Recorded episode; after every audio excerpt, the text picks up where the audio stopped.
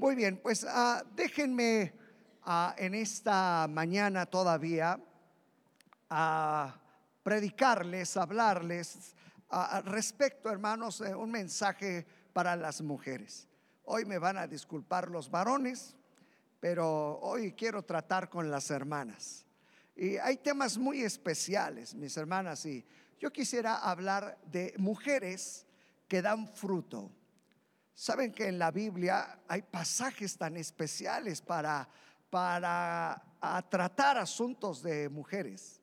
Eh, porque de repente algunos piensan, no, en la Biblia la mujer como que no vale, como que... No, no, no, no, eso no es cierto. Si no, no estuvieran escrituras tan especiales respecto de las mujeres. Quiero llevarlas a tres porciones de las escrituras así muy rápidamente. Primero, primero, el Salmo 128. Salmo 128.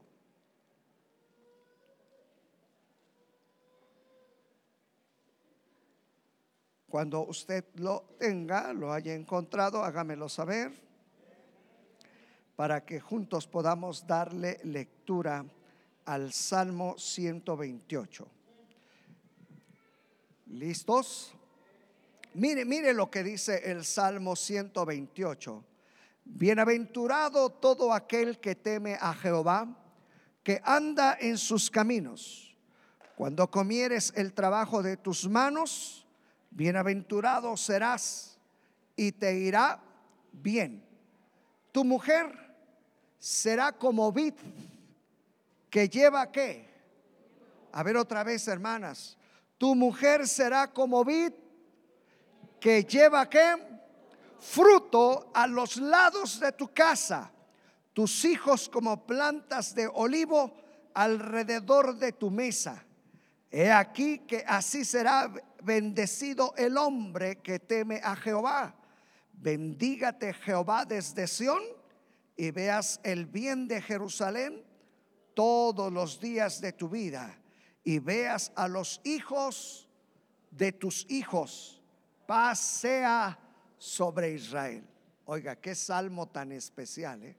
E-, este salmo habla de la familia, porque si usted ve, comienza hablando del varón y, comienza diciendo, bienaventurado todo aquel que teme a Jehová, pero después en la segunda parte dice, y tu esposa, o sea, tu mujer será como vid que lleva qué? Oiga, que lleva fruto a los lados de tu casa. Así es de que por eso recuerden que vamos a hablar de mujeres que dan fruto. Déjeme llevarlo a otro, a, otro pasaje. ¿Y, qué le parece si eh, abrimos bueno, yo creo que este pasaje es por excelencia, Proverbios capítulo, ¿qué? ¿Cuál es el, el, proverbio por excelencia que habla de la mujer? El 31. Así es de que vayamos al 31. Y desde el versículo 10 en adelante, ah, me permiten leérselos eh, en una traducción diferente, en la nueva versión internacional. Déjenme leérselos de ahí. Desde el versículo 10. Cuando lo haya encontrado, dígamelo. Mire cómo dice esta versión, la versión nueva internacional. Dice, mujer ejemplar, ¿dónde se hallará? es más valiosa que las piedras preciosas. Y otra vez vea, habla ahora de su esposo. Su esposo confía plenamente en ella y no necesita de ganancias mal habidas. Ella le es fuente de bien y no de mal todos los días de su vida. Anda en busca de lana y de lino y gustosa trabaja con sus manos es como los barcos mercaderes que traen de muy lejos su alimento. Se levanta de madrugada, da de comer a su familia y asigna tareas a sus criadas. Calcula el valor de un campo y lo compra. Con sus ganancias planta un viñedo. Decidida, se ciñe la cintura y se apresta para el trabajo. Se complace en la prosperidad de sus negocios y no se apaga su lámpara en la noche. y con una mano sostiene el uso y con la otra tuerce el hilo. Tiende la mano al pobre y con ella sostiene al necesitado. Si nieva, no tiene que preocuparse de su familia, pues todos están bien abrigados. Las colchas las cose ella misma y se viste de púrpura y lino fino. Su esposo es respetado en la comunidad, ocupa un puesto entre las autoridades del lugar, confecciona ropa de lino y la vende, provee cinturones a los comerciantes, se reviste de fuerza y dignidad y afronta con seguridad el porvenir. Cuando habla, lo hace con sabiduría. Cuando instruye, lo hace con amor está atenta a la marcha de su hogar y el pan que come no es fruto de ocio. Sus hijos se levantan y la felicitan. También su esposo la alaba. Oiga, qué bonito esto, ¿eh? Muchas mujeres han realizado proezas, pero tú las superas a todas. Engañoso es el encanto y pasajera la belleza. La mujer que teme al Señor es digna de alabanza. Sean conocidos sus logros y públicamente alabadas sus obras. Oiga, qué precioso e, e, e, este proverbio hablando de la mujer. ¿eh? Mire nada más cómo dice, sus hijos se levantan, la felicitan también su esposo la alaba. Y mire cómo la alaba el esposo. Y le dice el esposo a la esposa, muchas mujeres han realizado proezas, pero tú superas a todas. Oiga, qué bonito. Varones, si uno de estos días quieren dejarle una notita a la esposa, ya les di un versículo para que le dejen ahí. Así es de que un día de estos sorprendan a la señora y pónganle ahí en una tarjetita. Muchas mujeres han realizado proezas, pero tú superas a todas. Bueno, e, este salmo, eh, de salmo, proverbio, habla respecto de también de la familia y su esposo en ella está confiado. Bueno, habla de la familia también. Pero si usted ve, le da una parte importante a la mujer la mujer virtuosa, como muchos lo describen en este pasaje de la escritura. Y, me gusta cómo termina en la versión 60, el último versículo, el versículo 31. vean ustedes en su, en su Biblia, dice el versículo 31, dadle del qué? Dadle del fruto de sus manos. Estamos hablando de mujeres que qué? Que dan qué?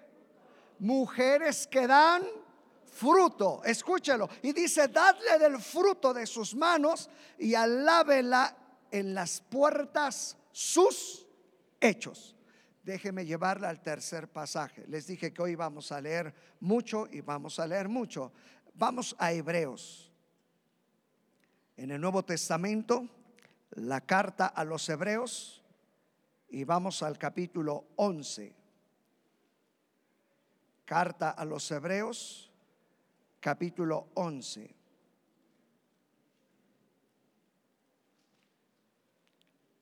Y le voy a invitar para que vayamos a el versículo 23 y del versículo 23 hasta el 28.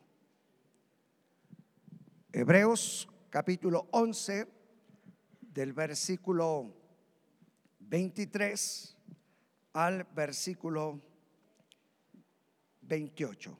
¿Lo han encontrado? Escuche bien, ahora dice, por la fe, Moisés, cuando nació, ¿qué pasó? Fue escondido por quién? Por sus padres. ¿Por cuánto?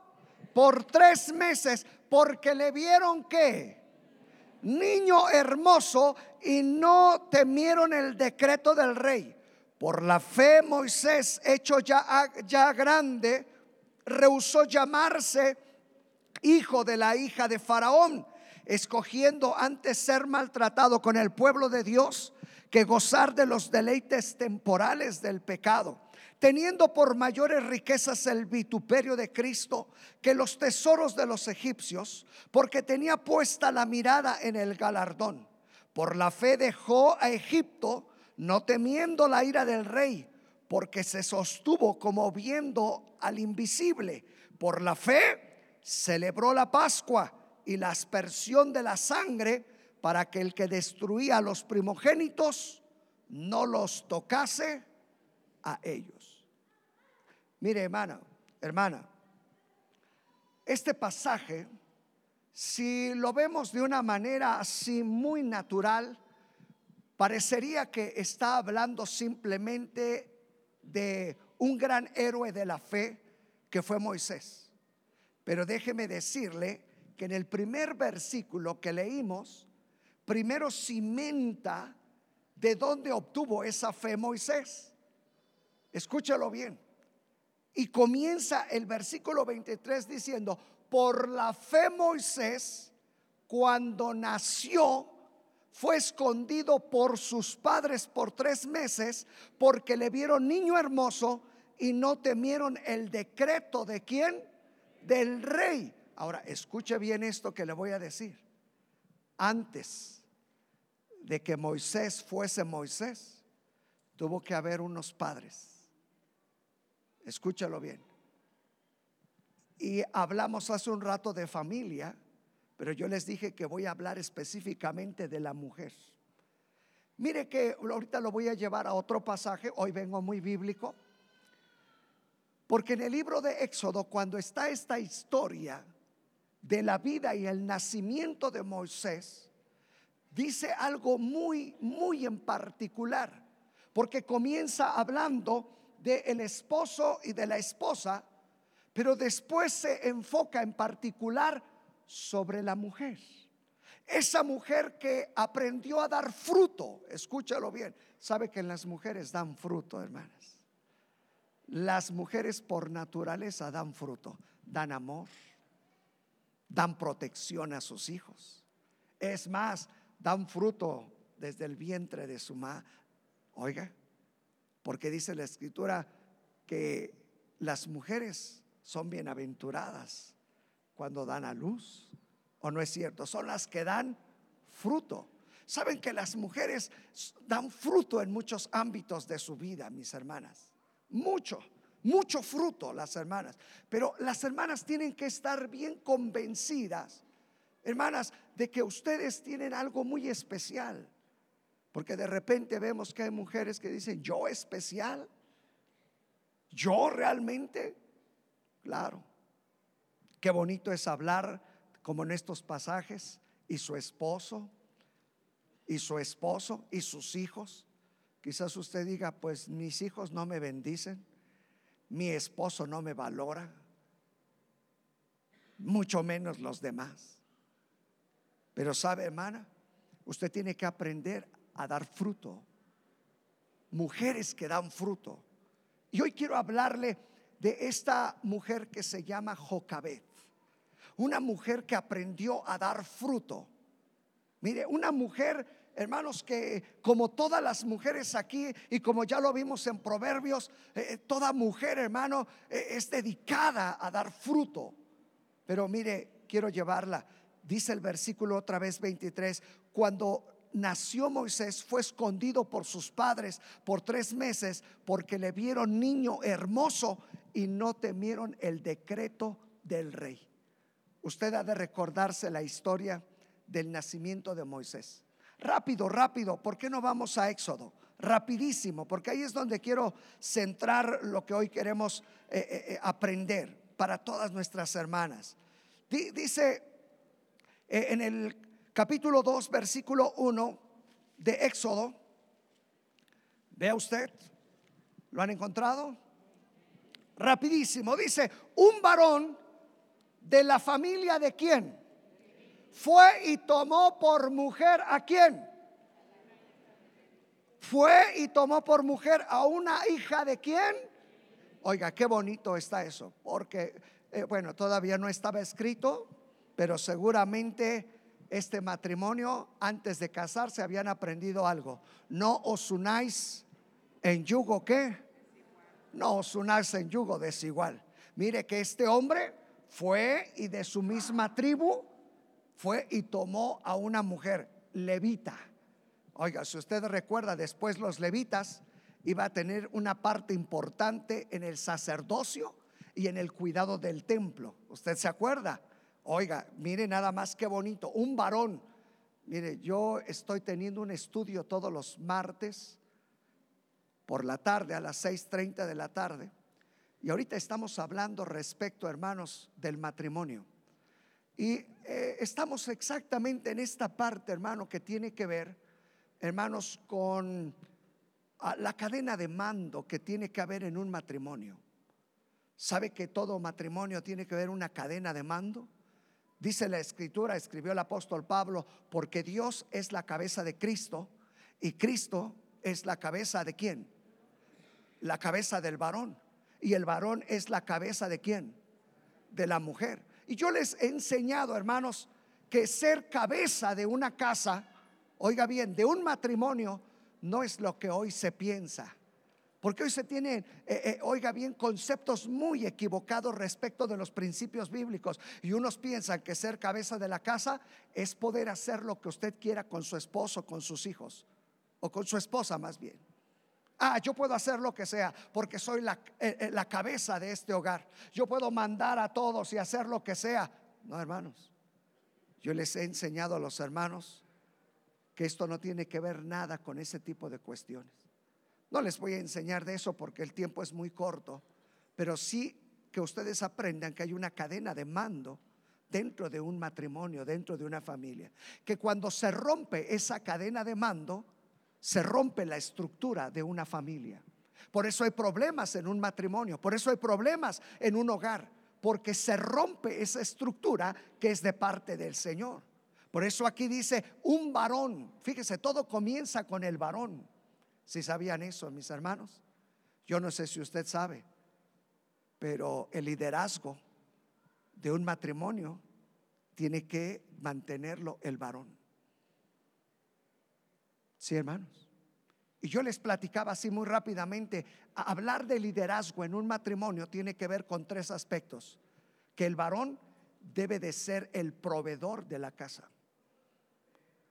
El varón, oiga bien, debe de ser, hermano, no solamente protector, sino, digo, no solamente proveedor, sino protector de su hogar. Y no solamente protector de su hogar, sino también el que trae la dirección a su hogar. Tres cosas muy importantísimos, mis hermanos.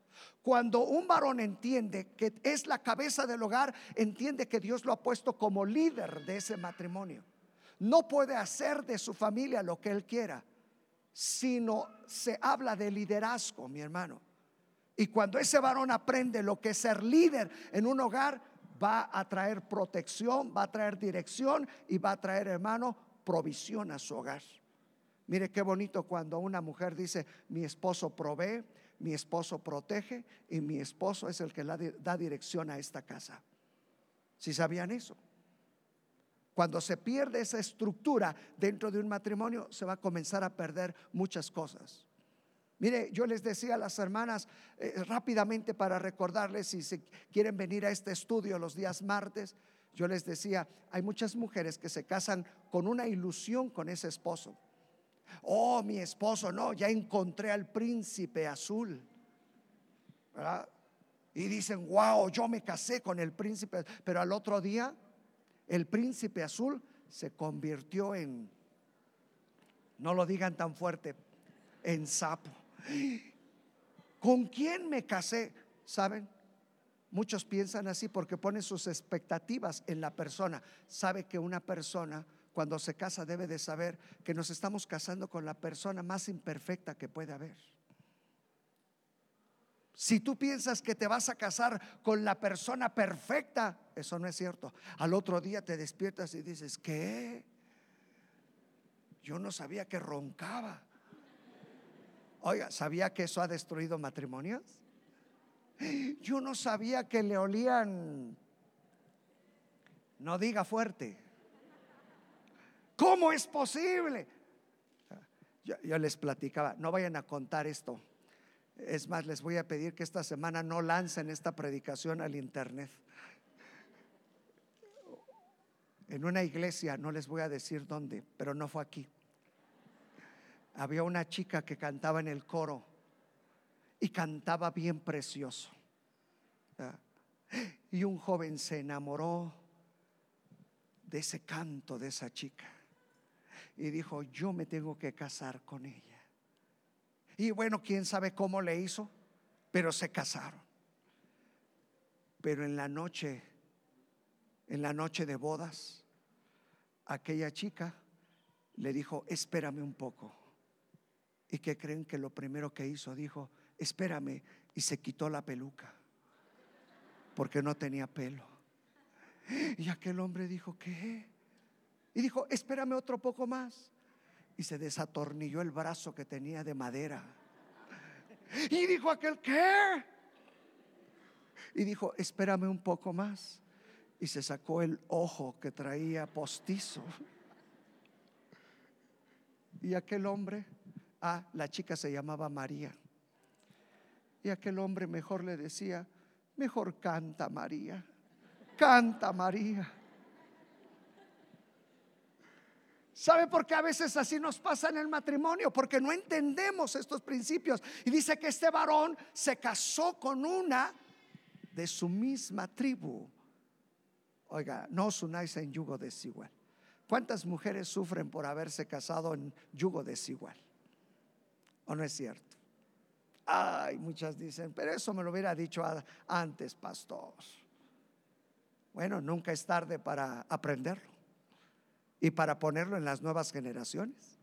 Ah, saben, eh, este, a mí me da tanto gusto que los días martes, en esta clase, en este estudio bíblico que estamos compartiendo, eh, me da tanto gusto que vienen muchos jóvenes. Y eso están cimentando en estos principios bíblicos del matrimonio. Y claro, yo les digo, estos son principios bíblicos. Si vas a ir con el vecino, con el primo, con el tío, te van a decir, oye, ¿dónde te estás metiendo? Esas son loqueras las que te cuentan ahí. Porque recuerde que los principios bíblicos no tienen que ver nada con los principios del mundo. Nada completamente. Y esta mujer se casó y dice, y dice, y concibió. O sea que dio fruto, sí o no. Oiga, las mujeres han de sentir contentas cuando dan fruto. Una ocasión les predicaba a las mujeres aquí en un culto con ellas y les decía, ¿saben, hermanas? La mujer se tiene que sentir realizada no cuando encuentra un hombre,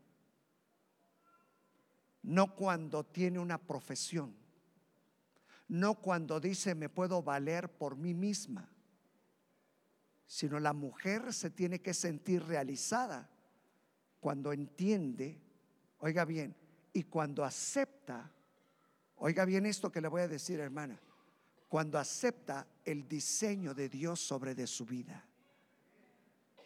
Dios me hizo mujer y Dios tiene un diseño especial para mí.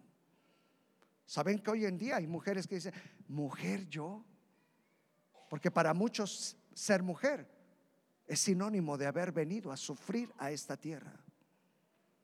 Mujer, ya sé cómo voy a acabar. Lavando y planchando.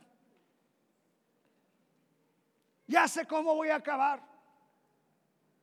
Por eso me tratan como me... No, hermana.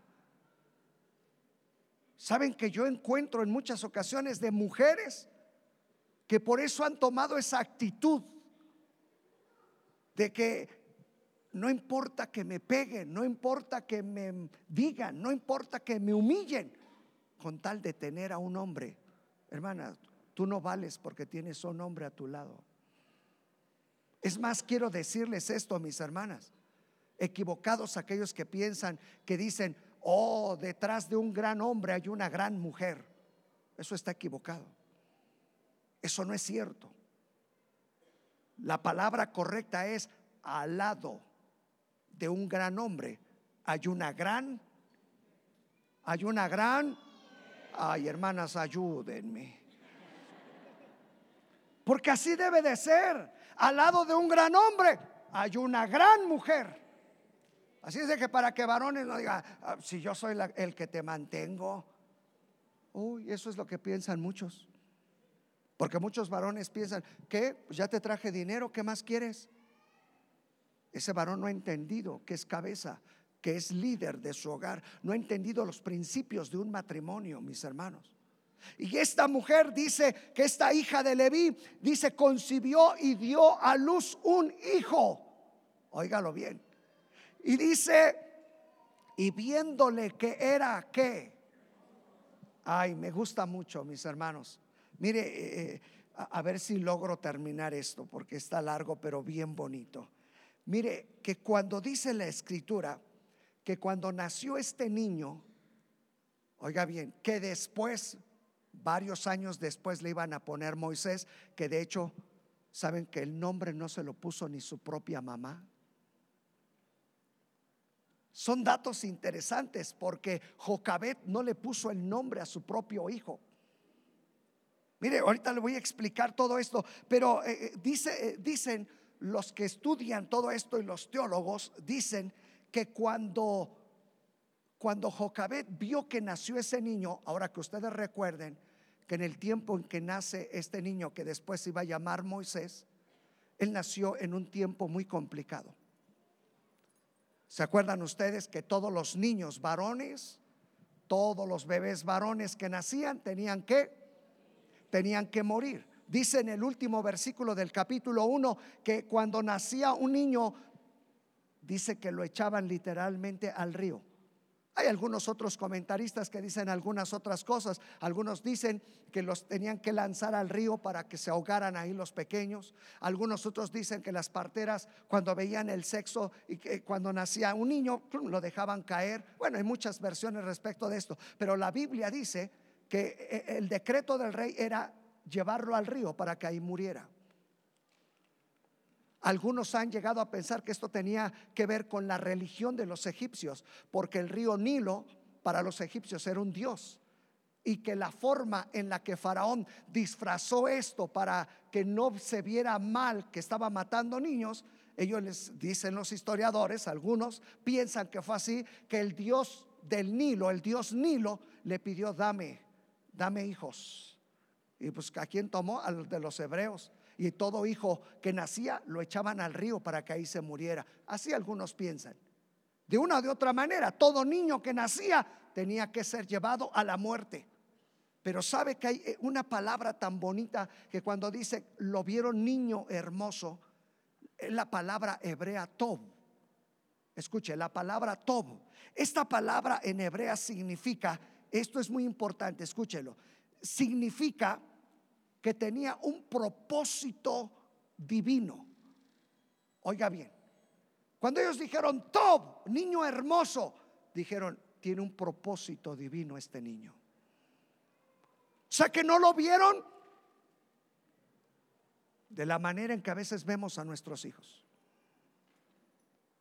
¿Sabe mi hermana? Yo siempre les he dicho, tenemos que aprender a ver a nuestros hijos bajo un propósito de Dios en sus vidas. Pero no están aquí, no se preocupe, Dios tiene un propósito para ellos. ¿No lo creen, hermanas? Si están aquí, con mayor razón, tienen un propósito de Dios en sus vidas. Y dice que lo vio hermoso, bajo un propósito de Dios para ellos. Y dice que cuando lo vieron a este pequeño, estos padres dijeron, este niño tiene un propósito de Dios para su vida. Eh, yo espero que usted vea así a sus hijos.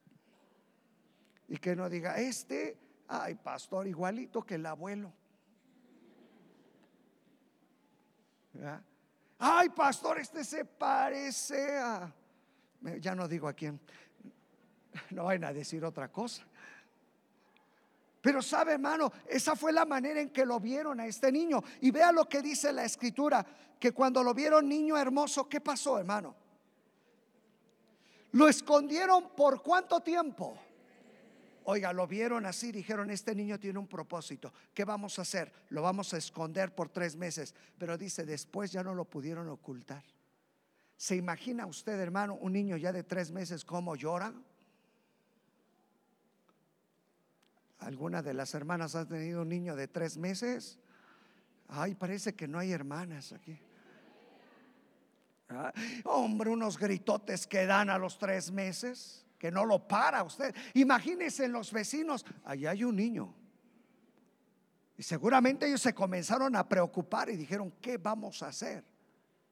Pero mire, escuche bien esto. Y dice, y le tuvo escondido. Ah, pero ahora déjeme, déjeme explicarle esto. Cuando termina el versículo 1, dice, el varón de la familia de Leví fue y tomó por mujer a una hija de Leví, la que concibió y dio a luz un hijo. Y viéndole que era hermoso, ¿quién vio todo esto? ¿El papá o la mamá? ¿Quién fue? Los papás, no es cierto, fue la mamá. Chequenlo como está escrito. La que concibió y dio a luz un hijo y viéndole. ¿Sí? ¿Quién dice que lo vio? ¿La mamá o el papá? La mamá, fíjese hermana, la mamá, la que da, la que da fruto. La que concibió y dio a luz un hijo y viéndole que era hermoso, le tuvo escondido. No dice los, los dos papás, dice la mamá lo escondió, ¿sí o no? Y dice, y viéndole que era hermoso, le tuvo escondido por tres meses, pero no pudiendo ocultarle más tiempo que hizo la mamá. Oiga, escucha bien esto, lo que hizo la mamá. Escucha bien esto, porque ahorita les voy a explicar tres puntos respecto de cómo una mujer da fruto. Pero primero quiero contarles la historia. Esta mamá dijo, ¿qué voy a hacer? Oiga, si usted hubiera sido esta mamá, ¿qué hubiera hecho? Ah, usted va a decir lo mismo, ¿va? Ah, hubiera hecho yo también eso. Bueno, déjeme decirle qué hemos hecho con nuestros hijos.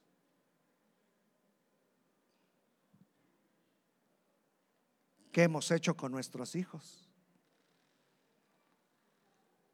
Mire que la mamá vio y dijo, este niño tiene un propósito de Dios. Pero ¿qué hizo? Y sabe, yo creo que esta mujer, hermana, era una mujer con mucha sabiduría. Sabe, la misma expresión, la misma palabra que se utiliza, hermano, que hizo una arca o una arquilla, ¿cómo dice aquí? A ver, búsquenmelo. Ah, una arquilla, como una canasta. ¿Sabe que es la misma palabra que se utiliza para el arca de Noé?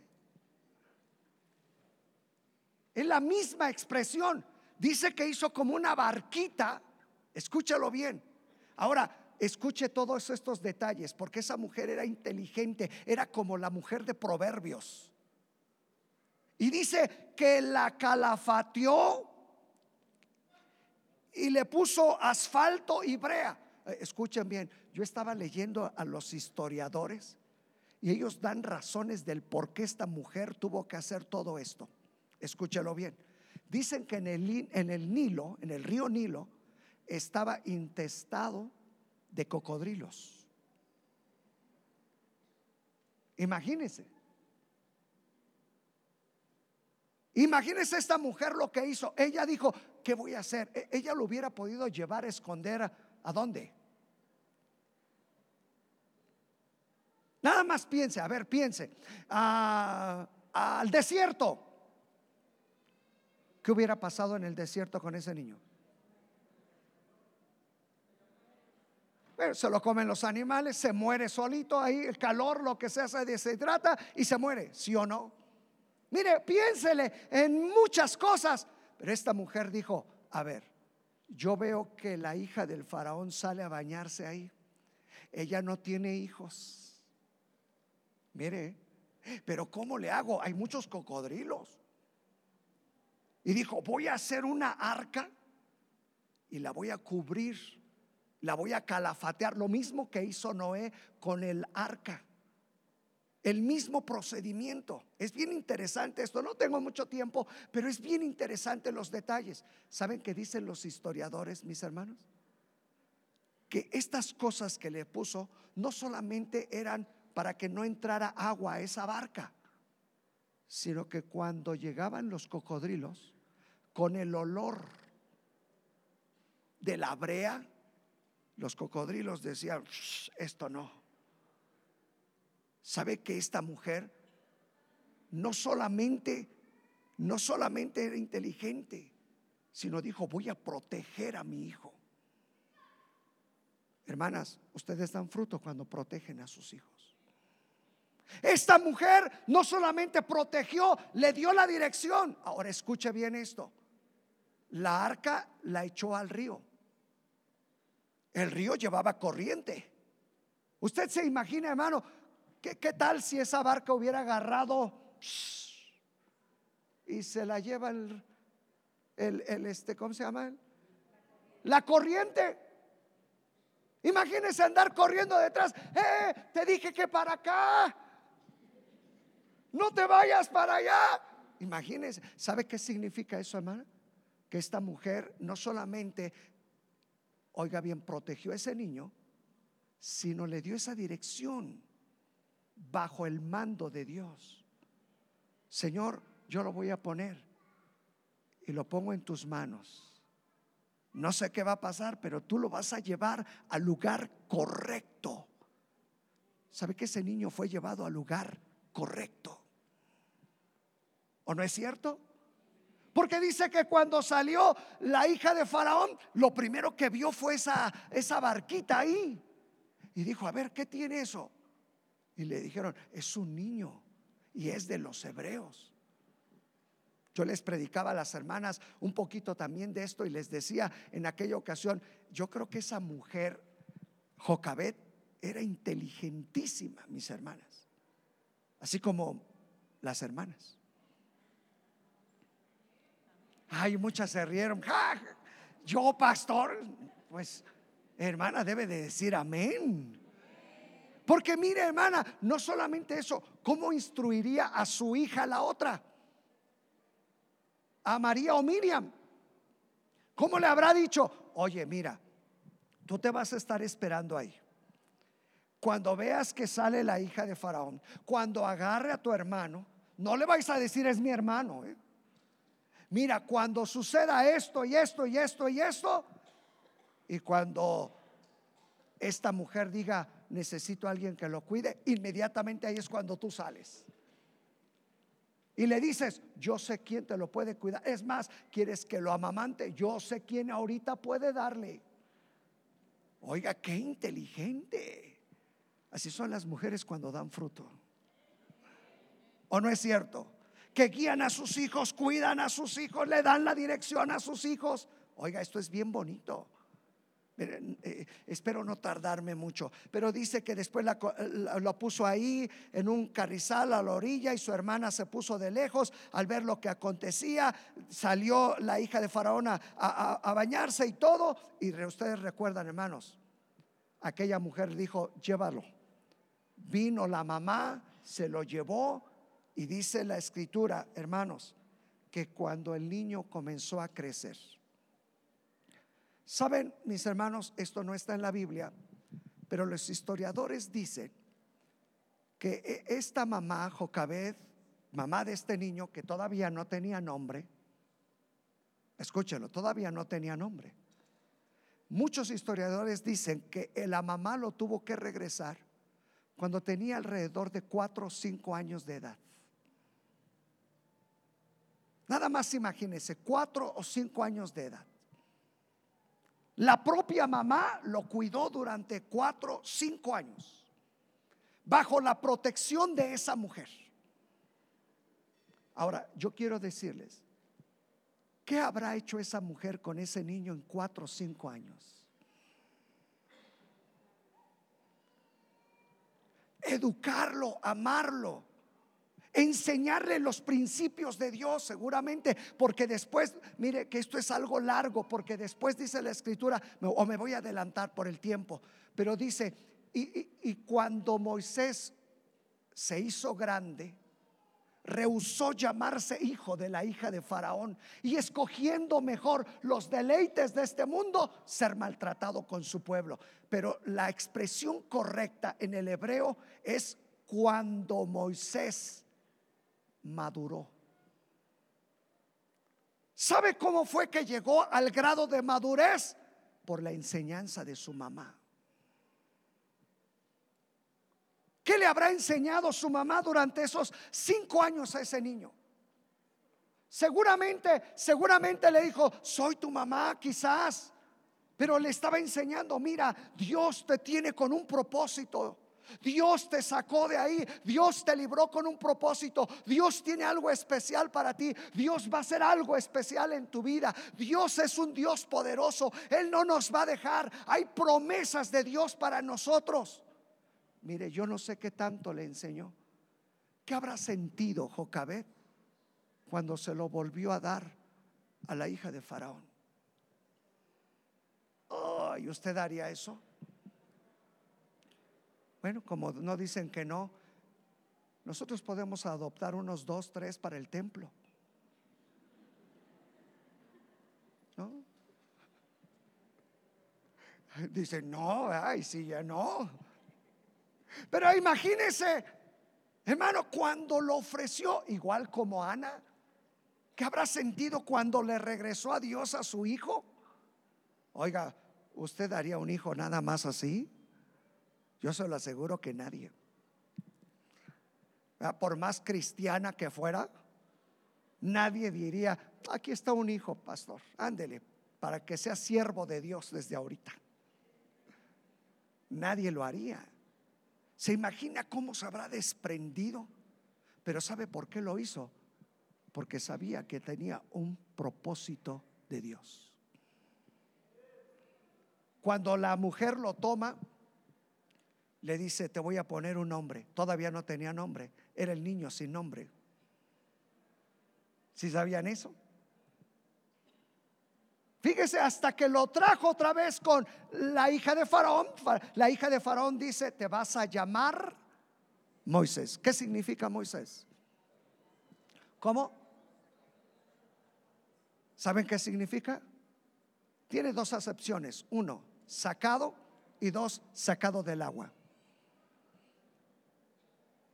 Fíjese, ¿eh? tiene dos acepciones. Sacado, sacado del agua. ¿Sabe, hermano, que esa mujer cuando lo recibe y toma a Moisés y le pone el nombre, ¿sabe que estaba hablando proféticamente?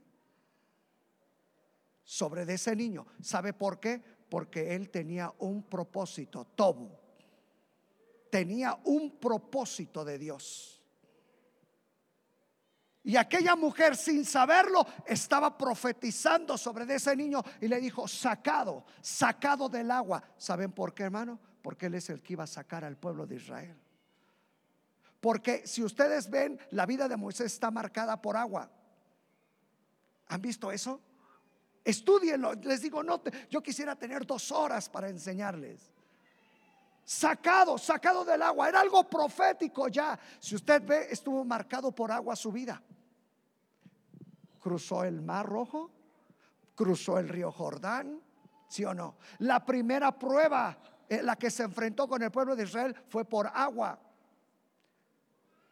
Y el problema por el cual no pudo entrar a la tierra prometida es que golpeó la roca de agua.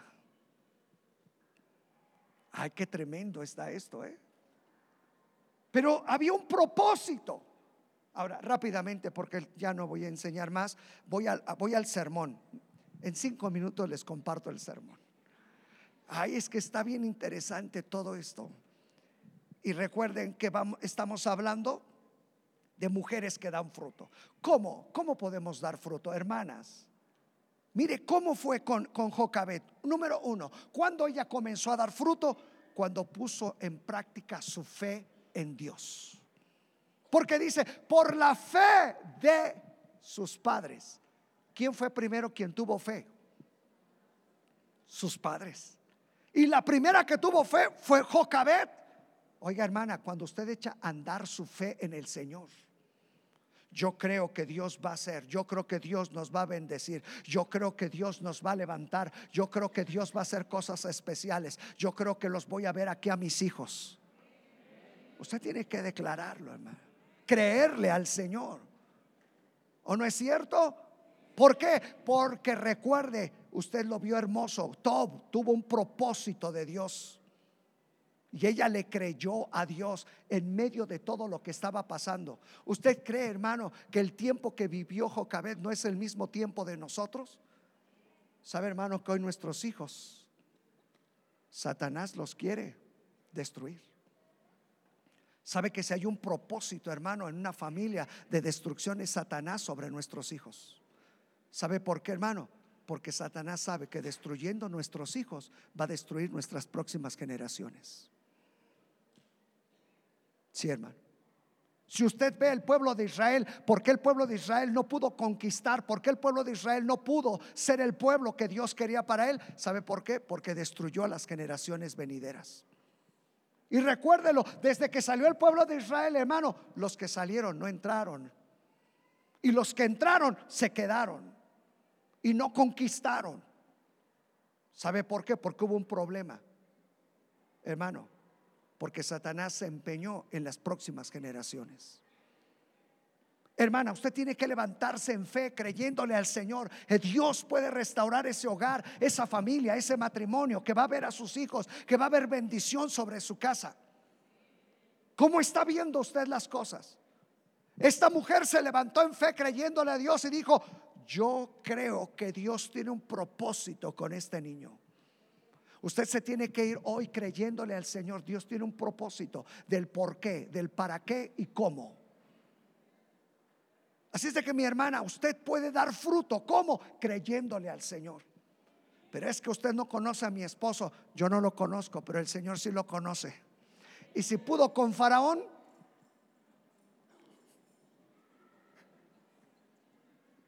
no podrá con este faraoncillo. Digo, con esta fierecilla. ¿Ah? Oiga, nadie pensaba que Faraón se iba a derrumbar. Pero esta mujer creyó. Oiga, ¿desde dónde nace esto? Eh? Esta mujer ya estaba viendo proféticamente, algún día va a suceder algo. Porque yo veo que aquí hay un propósito de Dios. ¿Cómo lo ve usted, hermana? hay alguien que siempre, que siempre me dice, hay un pequeñito por aquí que siempre anda y me dice su papá, siempre me dice, pastor, yo creo que este niño va a estar aquí con usted algún día. Bueno, él está creyendo que Dios tiene un propósito. ¿Y usted cómo ve a sus hijos? Oh, pastor, yo lo veo jugando fútbol. ¿Ah? Dios tiene un propósito. Y ella ya estaba viendo a Faraón derrotado desde el principio. ¿Cómo lo está viendo usted?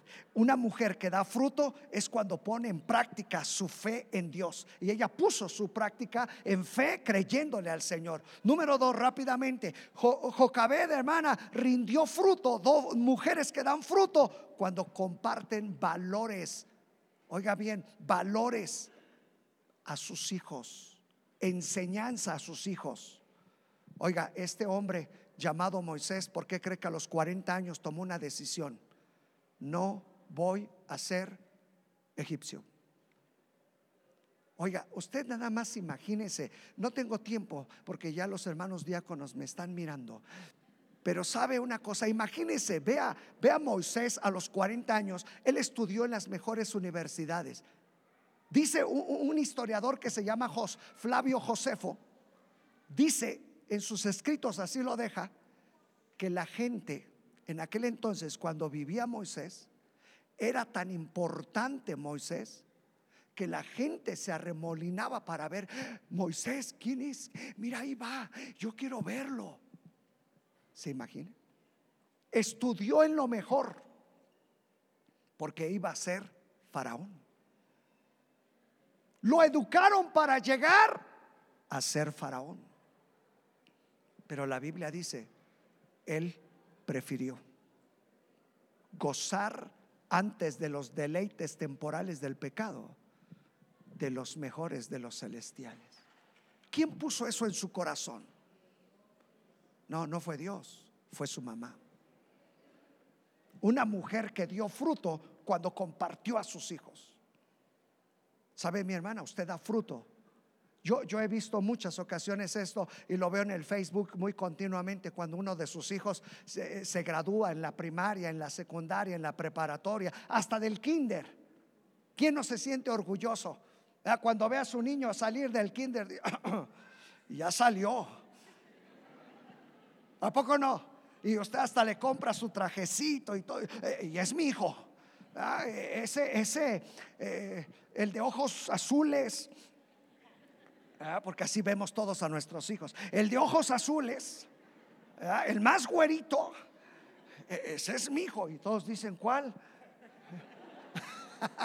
Pero usted dice es mío, o no es cierto, porque usted lo ve así. Imagínese, hermano, con Moisés. Nada más imagínese cómo habrá sentido. Pero él dijo, no quiero eso. Yo me veo bajo el propósito de Dios. Mi mamá me dijo que él tenía un propósito para mi vida. Hermana, si sus hijos no se ven de esa manera, entonces, hermano, no está dando fruto en lo que le está enseñando a sus hijos. Y número tres, rápidamente, Jocabet no temió el decreto del rey. Saben que hoy estamos muy temerosos por lo que nos dicen cómo educar a nuestros hijos. Hoy ya nos han prohibido hasta darles. Ya hoy los hijos ya no han probado el poder de la chancla. Porque si les das con el poder de la chancla, ya te pueden ¿Ya te pueden qué? Ya te pueden demandar. Y no, no, yo ya no lo puedo tocar. Hay que sea lo que quiera. Yo ya no lo puedo obligar ni que venga al templo. No, mi hermana. Aquellos hombres dijeron, primero obedecer a Dios antes que a los hombres. Mujeres que dan fruto. Esas mujeres se necesitan hoy. Hermana, usted necesita levantarse orar por ese hombre que está ahí a su lado. Seguir viendo que Dios tiene un propósito en su familia, con sus hijos, hermana, que Dios tiene un propósito para usted. Hoy necesitamos mujeres que den fruto. Póngase de pie, mi hermana. Oramos. Padre, yo te doy gracias por cada una de mis hermanas, por cada una de las mujeres que están aquí, Señor. Gracias por la enseñanza, Señor, en tu palabra respecto de ellas. Gracias, Señor, porque así lo declara tu palabra, mujeres que dan fruto. Mujeres, Señor, aún dice tu palabra, alébenle, alábenle por sus frutos. Señor, yo ruego que levantes mujeres, Señor, que puedan dar fruto a través de su fe, creyéndote que tú tienes un propósito. Mujeres que se levanten, Señor, en la enseñanza, Señor, en cómo comparten con sus hijos. Mujeres, Señor, que a pesar de las circunstancias que hoy estamos mirando en este tiempo que nos ha tocado vivir, Señor, sabemos que tú estás actuando poderosamente. Padre, yo ruego que bendigas la vida de cada una de nuestras hermanas. Hoy oramos especialmente por cada una de ellas, rogándote tu fortaleza, Señor, rogando que tú las vas a levantar, van a dar fruto. Señor, que ellas van a ser mujeres, Señor, que dan fruto. Y yo así lo creo, Padre, sobre de sus vidas. Padre, yo te doy gracias por cada una de ellas. En el nombre de Jesús. Amén.